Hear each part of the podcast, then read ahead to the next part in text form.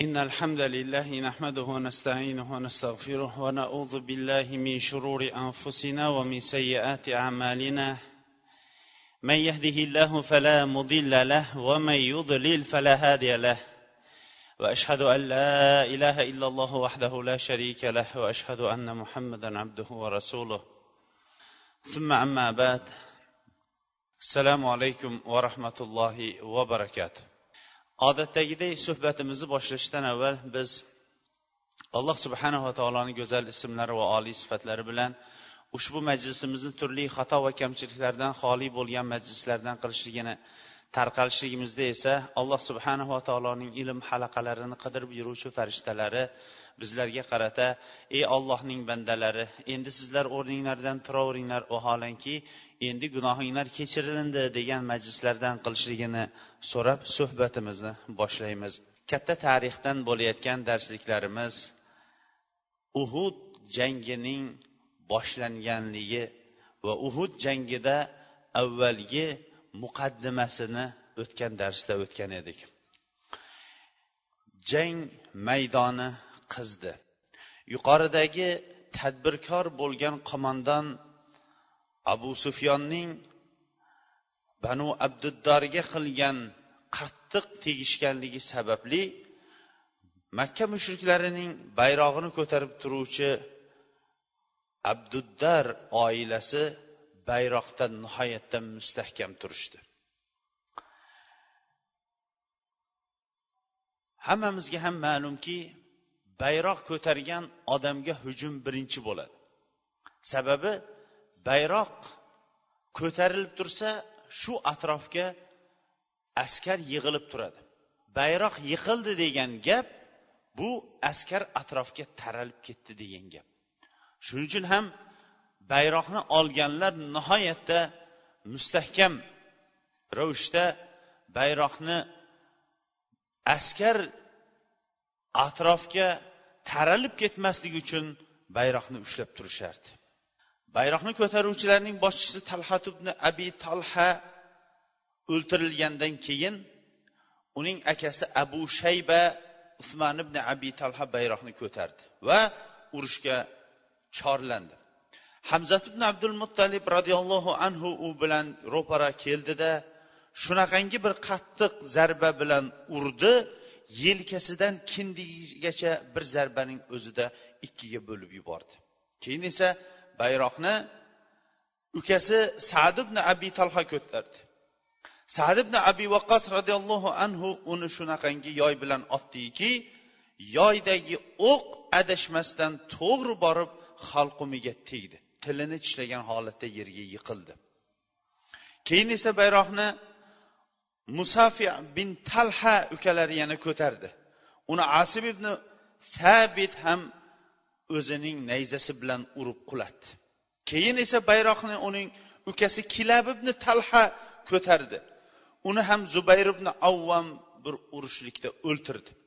Keyin esa bayroqni bularning ukalari jallas ibn talha bin abi talha ko'tardi. Uni ham talhat ibn ubaydulloh o'ltirdi. Bu olti kishi bir oiladagi aka ukalar edi. Hammasi ham bayroq atrofida mustahkam turishib o'ltirilindi.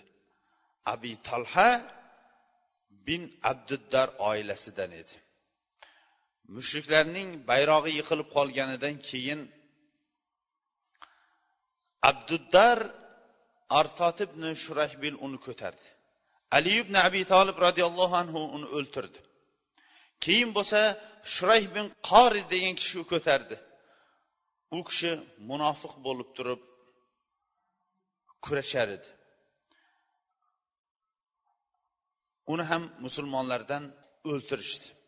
Keyin esa bayroqni bu oiladan o'ntasi vafot etganidan keyin ko'taradigan odam qolmadida shu oilaning habashiy quli savob degan ismlik habashiy ko'tardi. Uni ham birdamda o'ltirishdi.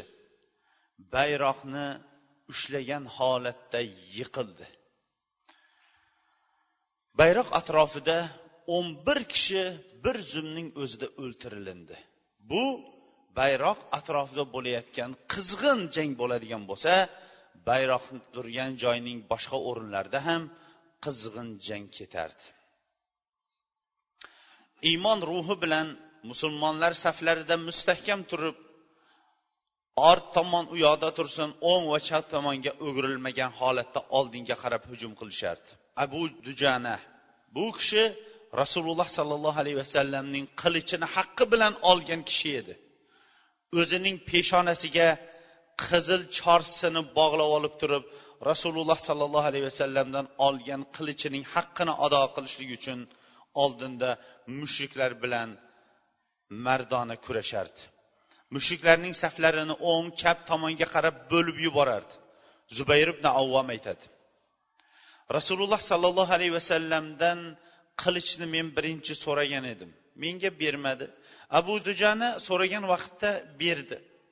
Men o'z nafsimda men rasululloh alayhissalomning ammalarining o'g'li bo'lsam qurayshdan bo'lsam a menga qilichni bermasa qilishni birinchi so'rasam lekin bunga berdi qani ko'raychi bu kishi nima qilarkin degan gap meni o'yimdan o'tib qoluvdi deydi. Peshonasiga qizil chorsisini bog'lab olgan abu dujananing ortidan qarab turdim. Peshonasiga bu qizil chorsisini bog'layotgan vaqtda ansorlar o'lim chorsisini peshonasiga bog'layapti deb aytgan edi. Biron bir kishi oldiga kelardiki magar qatl qilinardi. Mushriklar ichida narigi tomonda musulmonlarning safini yorib kelayotgan bir nihoyatda baquvvat botir kishi bor edi. Qani endi bir yo'liqsalar dedim. Bu ikkovlari ham xuddi kelishganday yo'liqishdi. Bir ikki bir birlariga qilich soldi. Abu dujonaga nihoyatda qattiq qilich soldi lekin abu dujona o'zining sovuti bilan temir qalqoni bilan uni to'sdida shunaqangi bir qattiq urishligi bilan mushrikni ikkiga bo'lib yubordi. Abu dujana mushriklar safini bo'lib borib oxir tomonda turgan ayollar safiga ham kelib qoldi. Ayollar safiga kelgan vaqtda abu dujana o'zining qilichi bilan bu ayol ayol ekanligini bilmagan holatda qilichini baland ko'targan edi shabada ayol kishining qomatini bildirib qo'ydi. Qilichni orqaga qaytardi. Rasululloh sollallohu alayhi vasallamning qilichi bilan ayol kishini o'ltirgim kelgani yo'q rasululloh alayhissalomning qilichini hurmat qildim dedi. Bu ayol hind binti utba edi. Zubayr ibn avvom aytadi abu dujananing saflarning orqa tomonidan qilichni ko'tarib turib bir kishining boshiga urmay qaytarganini ko'rdimda qalbimda olloh va rasuli bilguvchiroq deb qo'ydim deydi. Qarang sahobalar bir birlarining qalblarida g'il illat qalb kasali gumon degan narsa bo'lmagan. Olloh va rasuli o'zi bilguvchiroqdir degan. Abu dujana shunaqangi urishardiki go'yoyinki atrofidagi odamlar chang to'zonga uchrab qolgan daraxtning shoxchalari yo bargiga o'xshash to'zib ketardi. Ikkinchi tomonda bu ummatning arsloni deb nomlangan olloh va rasulining asadulloh deb nom olgan buyuk sahoba shahidlarning sayyidi hamzat ibn abdul muttalib qo'zib ketgan arslonday urushardi mushriklarning saflari o'rtasida shunaqangi mushriklarni yorib ketardiki biron bir kishi u kishining oldida toqat bilan tura olmasdi. Bu kishini jangda shunaqangi sifatlagan ekanki quyun kelib atrofdagi butun narsalarni ko'tarib tashlaganga o'xshash ko'tarib tashlardi. Hamzat ibn abdul muttalibning atrofiga bir qancha mushriklar hujum qilsa ularning barchasini xuddi shamol atrofga daraxtning barglarini silkib tashlaganga o'xshash silkib tashlardi. Hamzat ibn abdul muttolibning oldida biron bir kishi chidab turib bera olmasdi. Bu kishi mana shunday ravishda mushriklarning qo'shinining saflarini to's tomon qilib turardi. Hamza roziyallohu anhuni qatl qilgan vahshiy ibn harb aytadi. Men jubayr ibn mutim oilasining quli edim. Uning amakisi tuayma bin adi badr kuni o'ltirilgan edi. Quraysh uhudga qarab yuradigan vaqtda jubayr menga keldida agar muhammadning sollallohu alayhi vasallam amakisi hamzani mening amakimning o'rniga tuaymaning o'rniga o'ltirib beradigan bo'lsang sen ozodsan deb aytdi. Men ham odamlar bilan birga chiqdim. O'zim habashiy odam edim. Habashistondan olib kelingan qullardan edim. Va habashistonning o'zida qo'limda nayza otishlik bilan mashhur edim.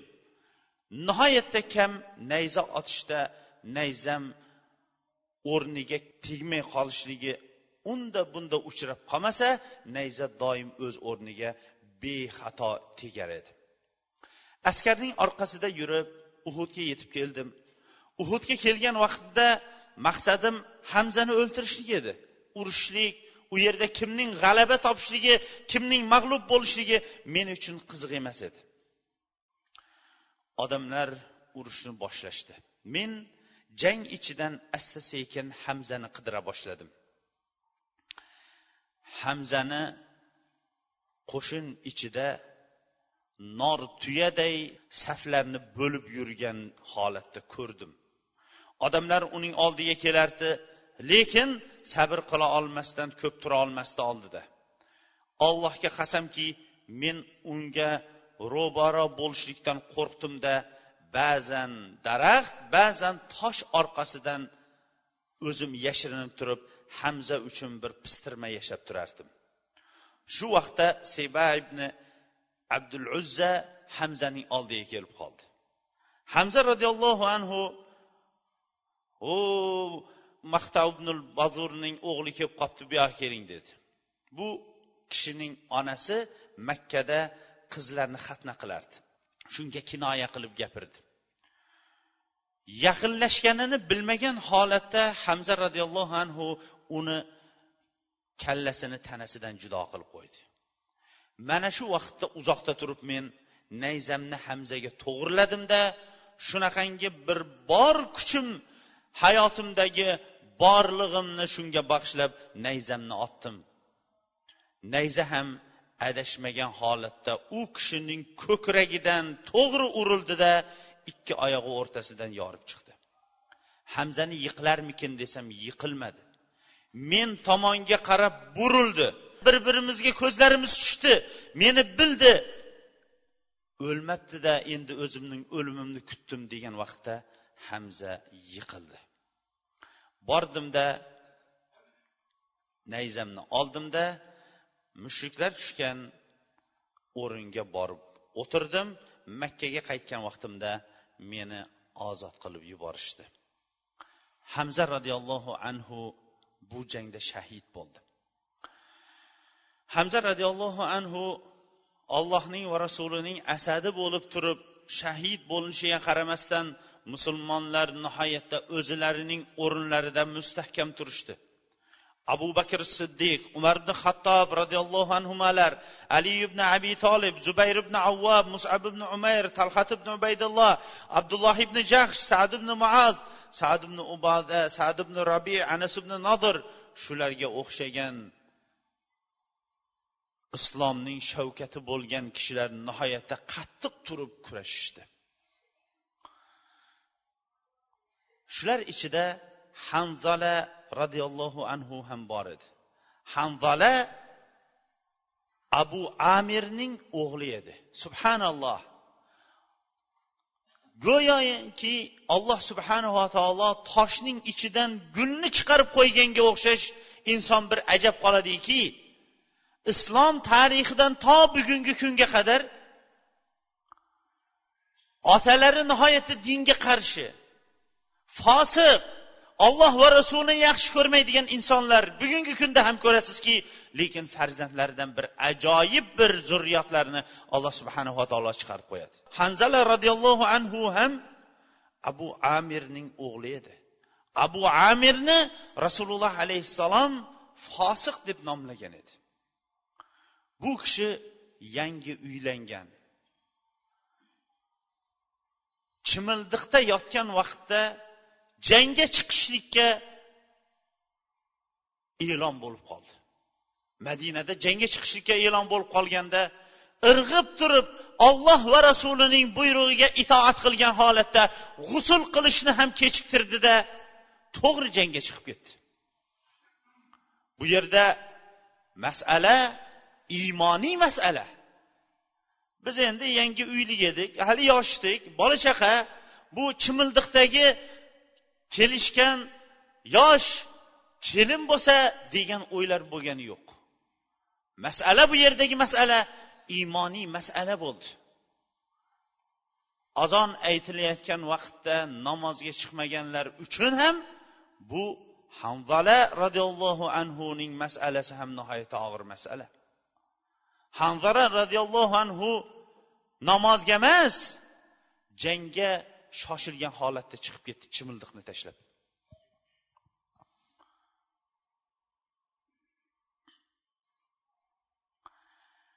Mushuklar bilan urush ketayotgan vaqtda hanzala nihoyatda qattiq jangga kirishdi. Saflarni bo'lib bordi. Hatto mushuklarning qo'mondoni bo'lgan abu sufyongacha yetdi. Abu sufyonni o'ltirib qo'yardi agar ortidan zarba bo'lmaganda. Abu sufyon bilan urushib turdida abu sufyonga imkon topib bo'ynini bo'g'di arqon bilan. Lekin orqadan uni ko'rib qolgan shaddad ibn avs keldida qilich bilan uni o'ldirdi shahid qildi. Hamdana roziyallohu anhuni uhud jangidan keyin rasululloh alayhissalom qaranglar hanzaraga holi nima bo'ldi ekan dedi. Borishganda ustining hammasini tanasining hammasini suv holatda topdi. Rasululloh alayhissalom aytdi bu farishtalar kelib g'usul qildirib qo'ydi dedi. Allohu akbar. Shu kundan boshlab hamdora roziyallohu anhu g'asilul malaika farishtalarning g'usul qildirilgani degan laqabni oldi.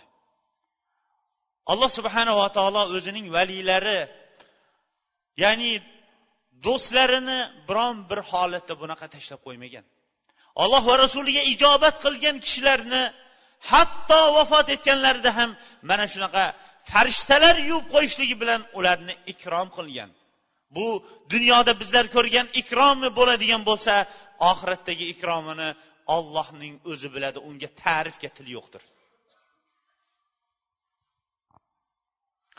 Jang nihoyatda qattiq shiddatli ketar edi.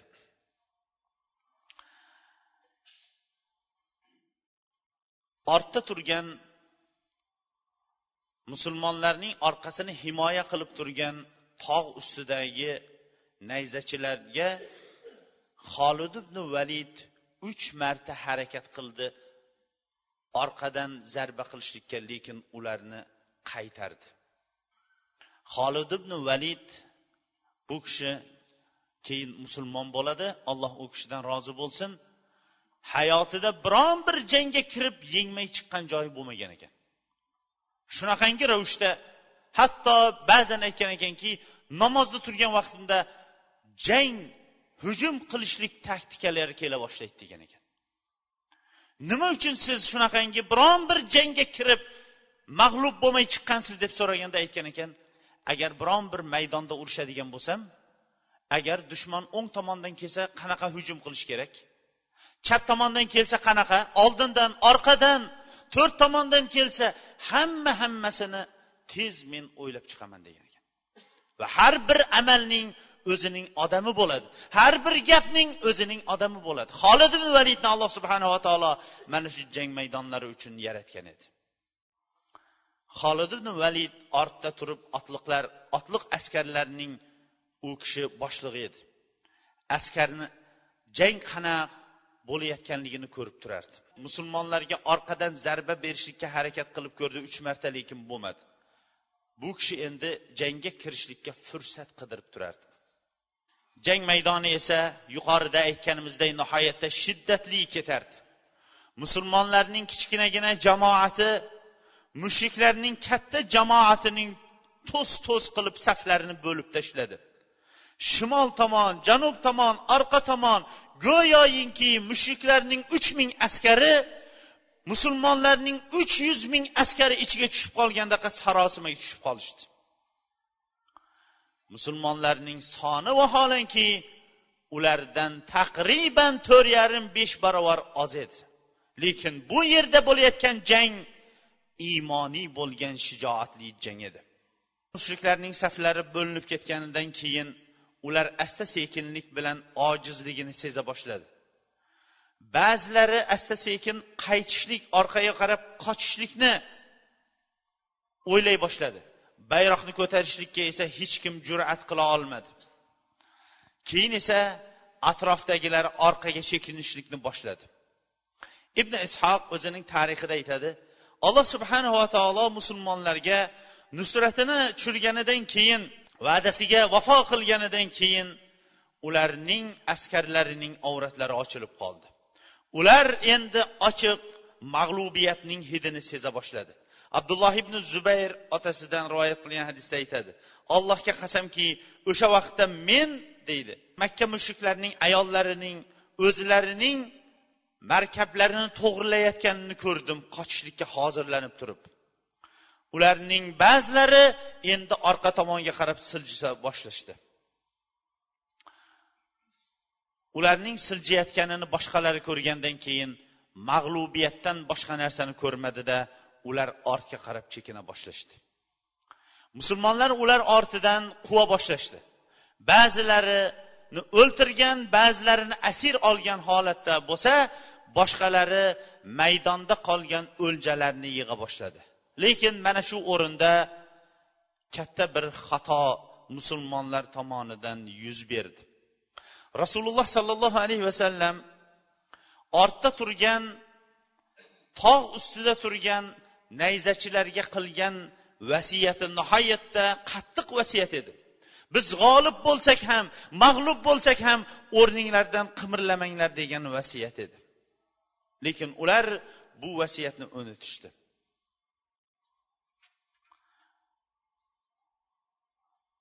Abdulloh ibn zubayr ularga eslatma berdi. Endi pastga tushaylik. Nima qoldi endi bu yerda? Odamlar o'ljalarni yiqqanga o'xshash biz ham yig'avermaymizmi deganda boshliq abdulloh ibn zubayr sizlar rasululloh alayhissalomning vasiyatini unutdinglarmi? G'olib bo'lsak ham mag'lub bo'lsak ham mana shu yerda turinglar deb aytmovmidi dedi. Lekin ularning ko'pchiligi abdulloh ibn jubayrning gapini tinglamadi. Qirqqa yaqin yoychi pastga tushib ketdi. O'zi ularning soni ellikta edi. Va bemalol jang maydoniga kirib o'ljalarni yig'a boshlashdi. Ortda turgan jang maydonining ahvolini ob havosini ko'rib turgan holid ibn valid bunaqangi bir oltin bilan topilmaydigan daqiqani boy bermadida o'zining otliqlardan iborat bo'lgan butun askarini mushriklarning oldi tomoni musulmonlarning ort tomonida turgan himoyachilar tomonga qarab tashladi. Abdulloh ibn jubayr o'zi bilan qolgan o'nta yoychi bilan ularni qaytara xolid ibn valid oldinga qarab o'tib ketdi va o'zining bir qo'shin degan hayqirig'ini qildi. Mag'lubiyatda orqaga qaytib ketayotganlar xolid ibn validning musulmonlarning orti tomonidan shafqatsiz bo'lgan otliqlari bilan kelayotganini ko'rdi. Mushriklarning ayollarining bittasi amratu binti alqama al harisiya degan ayol yugurib bordida mushriklarning bayrog'ini baland ko'tardi. Mushriklar darrov bayroq atrofida qo'shin to'plandi. Oldi tomonda qo'shin orqa tomonda qo'shin. Endi mana bu o'rinda musulmonlar ikkita qo'shinning o'rtasida qolib ketdi. Rasululloh sollallohu alayhi vasallamning holiga nima bo'ldi? Rasululloh sollallohu alayhi vasallam oldida to'qqizta sahoba bilan jang maydonining bir tomonida kuzatib turar edi. Bo'layotgan voqeani ko'rishligi bilan rasululloh alayhissalomga ikkita ishning bittasi qolardi.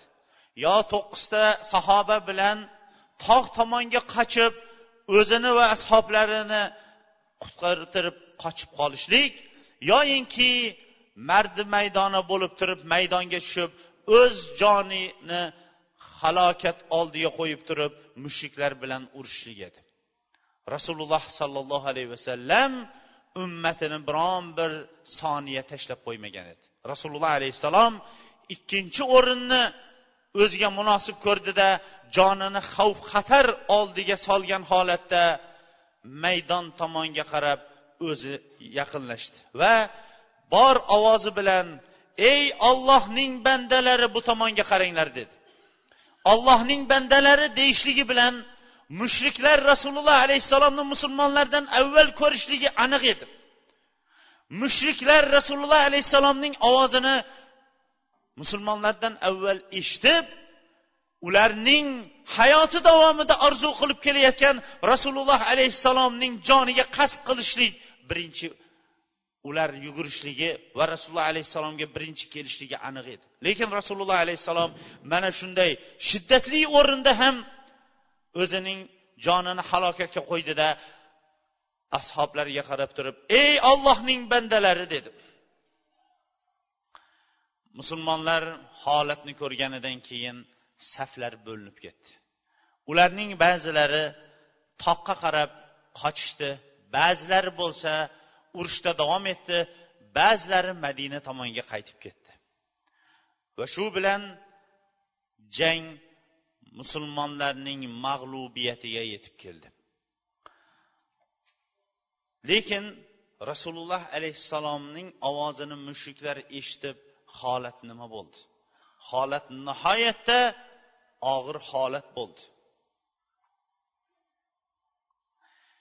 Shu o'rinda ular mag'lub bo'lib turganida atrofdan gap chiqdiki rasululloh alayhissalomni mushriklar o'ltiribdi degan. Musulmonlarning ba'zilari agar rasululloh alayhissalom o'ltirilgan bo'lsa endi nima qilamiz degan o'yga kelib qolgan bo'lsa ba'zilari rasululloh alayhissalomdan keyingi hayot qanaqa hayot bo'libdi oxirgi nafasimizgacha olloh va rasuli uchun kurashgan bo'lsak endi ham kurashamiz deyishdi. Va hokazo ular tahlikaga kelib turgan vaqtda rasululloh sollallohu alayhi vasallamning holati nima bo'lganligini inshaalloh kelgusi darsimizda davom ettiramiz. Lekin mana shu o'rinda to'xtamoqchi bo'lgan ikkita nuqtamiz bor. Musulmonlar uhud jangida mag'lubiyatga yetdi. Nima sabab? Butun tarixga dars bo'ladigan bir darsni shu yerda ashoblar shu ishni qilib ketdiki butun ummat tarixgacha buni unutmaydigan xatolikni bizlarga ko'rsatib ketdi. Bu ham alloh subhanava taoloning bizlarga o'rgatib ketgan aslida bir hikmati. Ulamolar uhuddagi mag'lubiyatga ikkita narsa sabab bo'lgan degan. Eng birinchisi rasululloh sollallohu alayhi vasallamning amriga itoat qilmaslik. Ikkinchisi oxiratdan ko'ra dunyodagi molu davlatni yaxshi ko'rishlik. Mana shu ikkita narsa musulmonlarning mag'lubiyatiga sabab bo'ldi. Bu o'n besh asr muqaddam bo'layotgan voqeaga qaraydigan bo'lsak o'n besh asrdan keyingi holatimizga hozirgi holatimizga qaraylik. Hozirgi holatimizdagi ham mana shunaqa holatda bo'lishligimizni ham sababi rasululloh alayhissalomning amriga itoat qilmaganligimiz. Qancha qancha sunnatlar bor sunnatligini bilib turib amal qilmaymiz. Qancha qancha sunnatlar bor o'zaro o'rtamizda shu sunnatlarni deb tortishib yuramiz. Qancha qancha rasululloh alayhissalomning vasiyatlari bor bilamiz shu vasiyatlarni lekin unga amal qilmaymiz ahvolimiz esa mana bunaqa. Ikkinchisi molu dunyoni yaxshi ko'rishlik. Islom insonlarga molu dunyoni harom qilib qo'ygani yo'q. Lekin dunyoni obod qilganga o'xshash oxiratini ham obod qilishlikka vasiyat qildi. Mo'min kishi ikkita qanot o'rtasida parvoz qiladi. Qachon o'sha ikkita qanoti bo'lmagan har qanaqa uchadigan narsa bitta qanoti bo'ladigan bo'lsa u ucholmaydi uni hamma biladi. Hatto temirdan yasalayotgan hozirgi uchgohlar ham ikkita qanotdan iboratdir. Birinchi o'ng tomondagi qanot din chap tomondagi qanot dunyo bo'lmoqligi kerakdir. Qachon mana shu dinning o'zinigina qanot qilganlar ular ham ucholmaydi. Faqatgina dunyoning o'zini qanot qilganlar ular ham ucholmaydi. Islomning inqirozi va rivojlanmayotganining sababi ham shudir. Ba'zi bir toifa odamlarga qarasangiz mutloq dunyoni tark qilib yuborgan. Ollohni o'zi boqadi. Rizq beruvchi olloh bu gaplar to'g'ri. Ollohning o'zi rizq beradi lekin sababini qidiradigan bo'lsangiz. Ba'zilar bo'lsa ikkinchi toifa e namozingni o'qiy nima bo'ladi? Molingni boqmaysanmi? Огородingga bormaysanmi? Va hokazo. Namozni o'qiganda senga kim ovqat beradi? Va hokazo mana shunaqa olloh o'zi saqlasin kufrga yoki shirkka olib boradigan gaplarni aytadi. Bu ikkovlari ham najot topmaydi. Qachon inson dinini va dunyosini obod qiladigan bo'lsa mana shu o'rinda bu kishi dunyo va oxiratning saodatini topadi. Alloh subhanava taolo bizlarga robbana atina fid dunya hasana va fil oxirati hasanata va qina adabannar duosini o'rgatdi. Ya'ni ilohim bizlarga dunyodagi yaxshiliklarni va oxiratdagi yaxshiliklarni ber va jahannam olovidan saqla. Dunyodagi yaxshiliklarni deydi ibn kasir rahimaulloh butun yaxshi markab yaxshi ayol bola chaqa mana bular dunyodagi yaxshiliklar. Oxiratdagi yaxshiliklar jannatning buyuk maqomi va hokazo bulardir deydi. Mo'min kishi mana buning ikkovini ham haqqini ado qilmoqligi kerak. Ammo dunyoning o'ziga berilib qolishlik insonlarning mag'lubiyatiga sabab bo'ladi uhud jangidagi mag'lubiyatga sabab bo'lganga o'xshash. Bu mag'lubiyat ummatga oxiratgacha bo'ladigan katta bir dars bo'lib qoldi. Alloh subhanava taolo hammamizni ham har bir haqni o'z vaqtida ado qiladigan bandalaridan qilsin.